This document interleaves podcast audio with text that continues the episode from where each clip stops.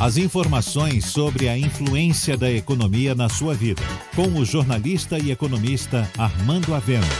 Falando de economia.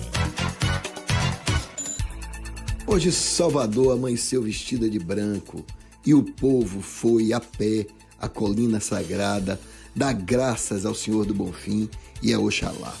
A lavagem do Bonfim é uma festa única, a maior manifestação de sincretismo religioso do mundo. Em que outro lugar a tradição católica abraça a tradição pagã para juntos homenagear seus deuses? Em que lugar do mundo uma festa pagã ocorre no adro de uma igreja católica? É tão bela e ecumênica a lavagem do Bonfim que deveria ser mostrada mundo afora como uma celebração única, algo tão singular e especial quanto a festa de São Firmino em Pamplona ou o Holi Festival na Índia. E se assim for feito, a lavagem do Bonfim vai tornar-se o ápice do turismo religioso em Salvador.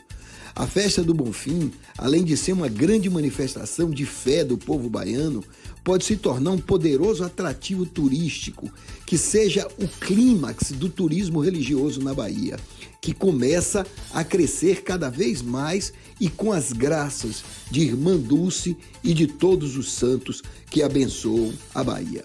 É preciso divulgar mais a festa do Bonfim, torná-la um evento tão importante quanto o Réveillon e o Carnaval para assim ampliar o turismo em Salvador e gerar mais emprego e mais renda para seu povo. Viva o Senhor do Bonfim. Você ouviu Falando de Economia, com o jornalista e economista Armando Avena.